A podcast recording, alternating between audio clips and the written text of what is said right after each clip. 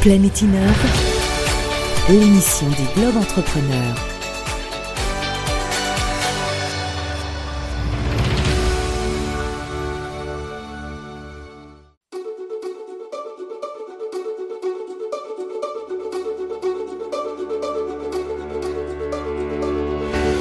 Planète Innove, l'émission des Globes Entrepreneurs.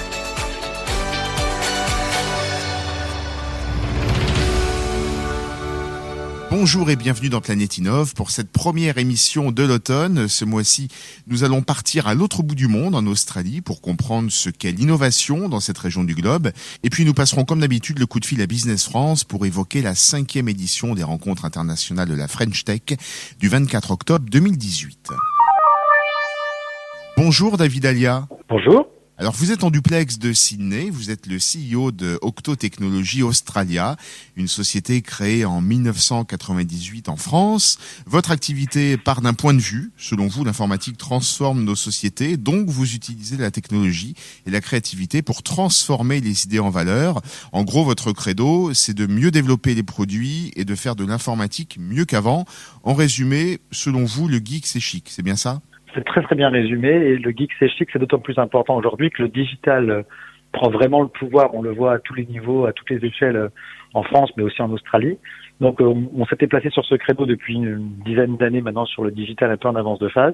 Et aujourd'hui, ça explose et ça nous a donné raison. Alors David Alia, ça fait trois ans que vous vivez et travaillez en Australie. Pourquoi avoir fait le choix de ce pays pour implanter un bureau de Octo Technologies justement? Alors c'est une bonne question et c'est assez drôle parce qu'il n'y a pas de vraie raison. Un peu, il n'y a pas de logique derrière. Euh, c'est euh, mon boss, donc le patron global de Docto, euh, qui est venu avec un ami à lui. cet ami était marié avec une Australienne qui voulait rentrer en Australie. Et ils ont fait un voyage d'études. Ils sont revenus en France en disant l'Australie est en train de, de, faire un énorme boom sur le digital. Euh, ce sera pas avec mon ami qu'on fera cette boîte-là, donc j'ai levé la main et puis euh, et puis on s'y retrouve. Voilà, c'est vraiment une perspective économique de, grande croissance. Qu'avez-vous trouvé de favorisant pour votre implantation et votre développement en Australie une fois arrivé euh, sur place, puis même dans le projet de, de départ? Il y a plusieurs choses. Il y a des choses qui sont intrinsèques à l'Australie. L'Australie euh, avait un gros retard quand même sur le digital et de manière générale sur l'innovation. Ce qui fait que lorsqu'on arrive d'Europe avec beaucoup d'avance sur pas mal de sujets, c'est facile pour nous de, de, de, vendre notre façon de faire, d'expliquer en quoi on est différent et puis de, de leur montrer un peu l'avenir, quoi, vers quoi ça se dirige. Et puis il y a des facteurs un peu intrinsèques à nous, je veux dire Octo, mais surtout les Français. Euh, nos diplômes sont extrêmement reconnus ici. Euh, on, on, fait cinq ans d'études quand ils en font que trois. On est, euh, les ingénieurs sont beaucoup mieux formés en France. On a, on a une, une, vision beaucoup plus large de ce que c'est ce que c'est que l'ingénierie et le développement logiciel en général. Ce qui fait que très vite, Octo, on arrive avec une marque très connue en France, donc on a des, des bureaux, on a une renommée, on arrive avec un, une énorme demande, et en plus avec le côté ingénieur français, je rajoute le côté un petit peu arrogant des Français, et puis parfois un petit peu euh, euh, conflictuel des Français, puis c'était la bonne recette pour euh, pour faire un super cocktail. Alors on va revenir sur cette dimension euh, justement de la, de la formation, mais auparavant, euh, David Alia, est-ce que les Australiens, selon vous, sont meilleurs finalement pour appliquer et développer des usages que pour innover? Alors, c'est un peu le paradoxe que j'ai découvert ici. D'un côté, on va voir le gouvernement australien, en tout cas les gouvernements fédéraux, qui ont des applications des systèmes digitaux incroyables avec une innovation incroyable. Et d'un autre côté, en même temps, ils ne savent pas très bien incuber euh, de nouvelles startups. Ils n'ont pas cette perspective qu'auraient des pays comme euh, la Silicon Valley ou les États-Unis, donc Israël et puis même la France avec ce qu'on fait en innovation.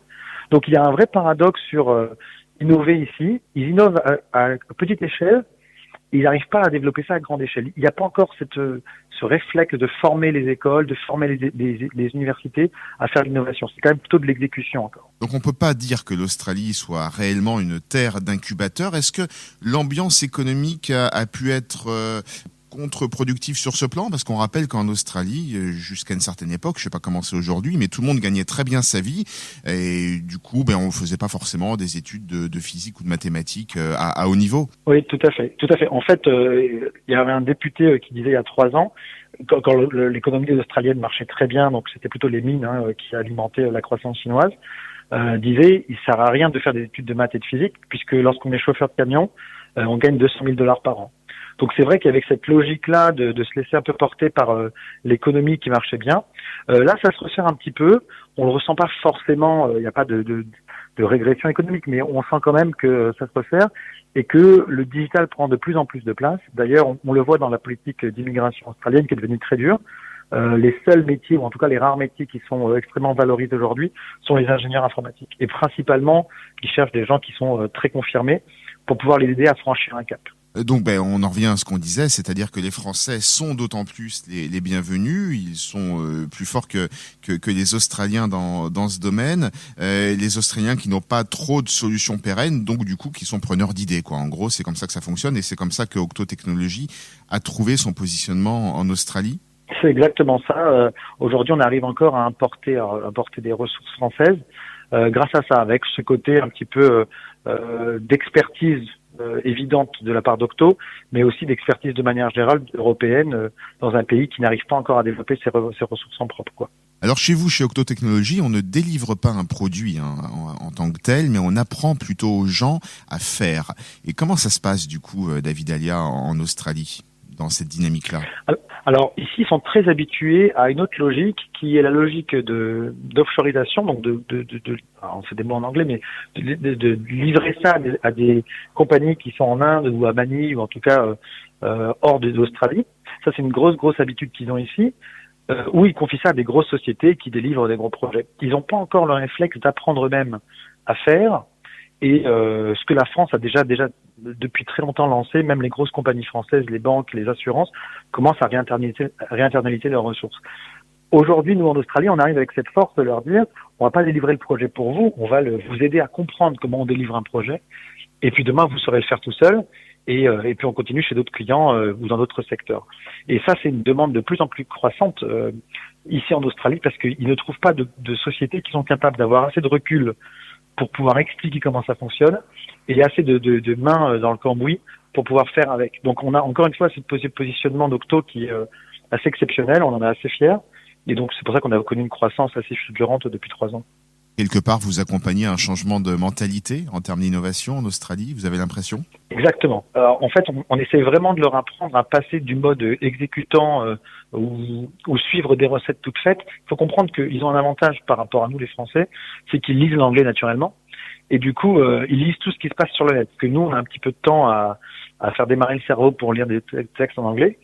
Donc ils lisent énormément de choses, mais du coup ils le comprennent pas, ils appliquent bêtement. Alors que nous, on est capable de leur donner du recul et de leur faire changer la façon de concevoir, la façon de produire du logiciel, avec euh, l'artisanat du logiciel, avec la capacité à, à, chercher la valeur au départ, etc. C'est quelque chose qui est nouveau pour eux. Euh, ils comprennent vite, ils sont très pragmatiques parce que c'est très anglo-saxon comme modèle euh, livré très très vite. Mais du coup, on leur montre comment faire de la qualité, comment faire du long terme, etc. Et ça crée une alchimie assez intéressante euh, que Octo, voilà, aujourd'hui, on, on met en valeur. Merci beaucoup David Alia pour ce témoignage depuis Sydney. On rappelle que vous êtes le CEO de Octo Technologies Australia. Eh bien, je vous souhaite bon vent en Australie, puis je vous dis à bientôt David. Merci beaucoup, à bientôt Bruno. Le coup de fil à Business France. Bonjour Estelle Cheval-Arredondo. Bonjour Bruno. Vous êtes chef de projet au département Tech et Services de Business France. On parle avec vous de cette cinquième édition des rencontres internationales de la French Tech. Ça se passera dans les locaux de Business France à Paris le 24 octobre 2018. Ces rencontres réunissent des professionnels des technologies de l'information et des communications, ainsi que des startups innovantes. Estelle, cette année, je crois qu'on fête surtout les cinq ans de la French Tech. Exactement, Bruno. Pour nous, c'est une édition un peu spéciale des RIFT, puisqu'on fête les cinq ans à la fois des RIFT et de la French Tech. Alors Business France, comme vous le savez, est membre fondateur de la French Tech. Euh, donc on a décidé cette année de profiter des RIFT pour inviter l'écosystème des tech à célébrer le chemin parcouru ces cinq dernières années. On invitera quelques acteurs clés euh, comme Kat Borlongan peut-être, qui est la présidente de la mission French Tech, BPI France, euh, des et quelques belles startups qui ont connu un parcours exemplaire ces cinq dernières années. Et on va essayer de se projeter aussi dans le futur de la French Tech, donc la French Tech 2022, pour son accélération à l'international, puisque c'est l'un des objectifs annoncés par Mounir Majoubi, le, le secrétaire d'État au numérique. Et cette année, il y aura aussi bien sûr de, des startups du monde entier hein, qui viendront célébrer ces, ces cinq ans. Vous, vous, nous faites un petit tour du monde très rapidement. Est-ce qu'on peut imaginer déjà les, les, pays présents à cette cinquième édition? Absolument. Alors le, le but, effectivement, c'est de, de présenter un peu un tour du monde des opportunités de la tech Et on a pour ça bon, des startups et des acteurs qui viennent du monde entier, mais aussi nos experts pays euh, qui connaissent très bien les écosystèmes locaux, qui se déplaceront d'une vingtaine de pays. Donc on aura les, les grands classiques de la tech, je dirais, avec les États-Unis, la Chine, l'Europe, et puis on aura aussi des, des marchés émergents qui sont porteurs aussi pour la tech. Euh, tels que l'Inde, le Brésil. Euh, L'Asie sera représentée aussi, l'Afrique. Et on a décidé cette année de faire un focus, un focus particulier euh, sur l'Afrique à l'occasion des RIFT. C'est vrai que c'est un continent dont on parle beaucoup en ce moment, qui renforce ses relations économiques euh, avec la France.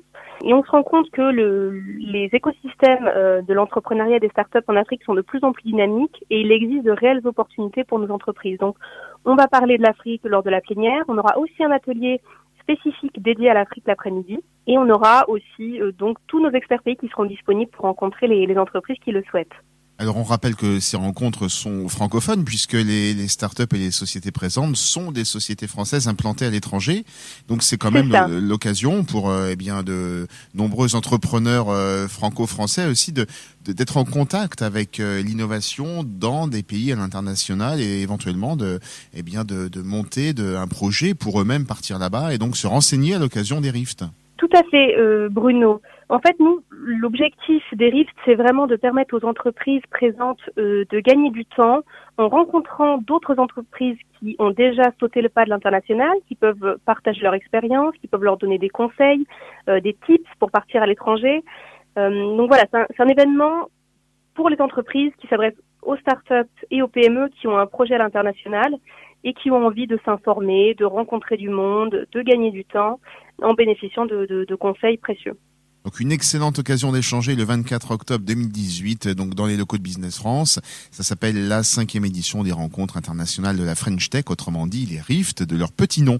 Merci beaucoup Estelle Chevalier-Redondo de nous avoir euh, expliqué et donné envie d'assister à ces rencontres. Merci à vous Bruno. Et à très bientôt dans Planète Innove.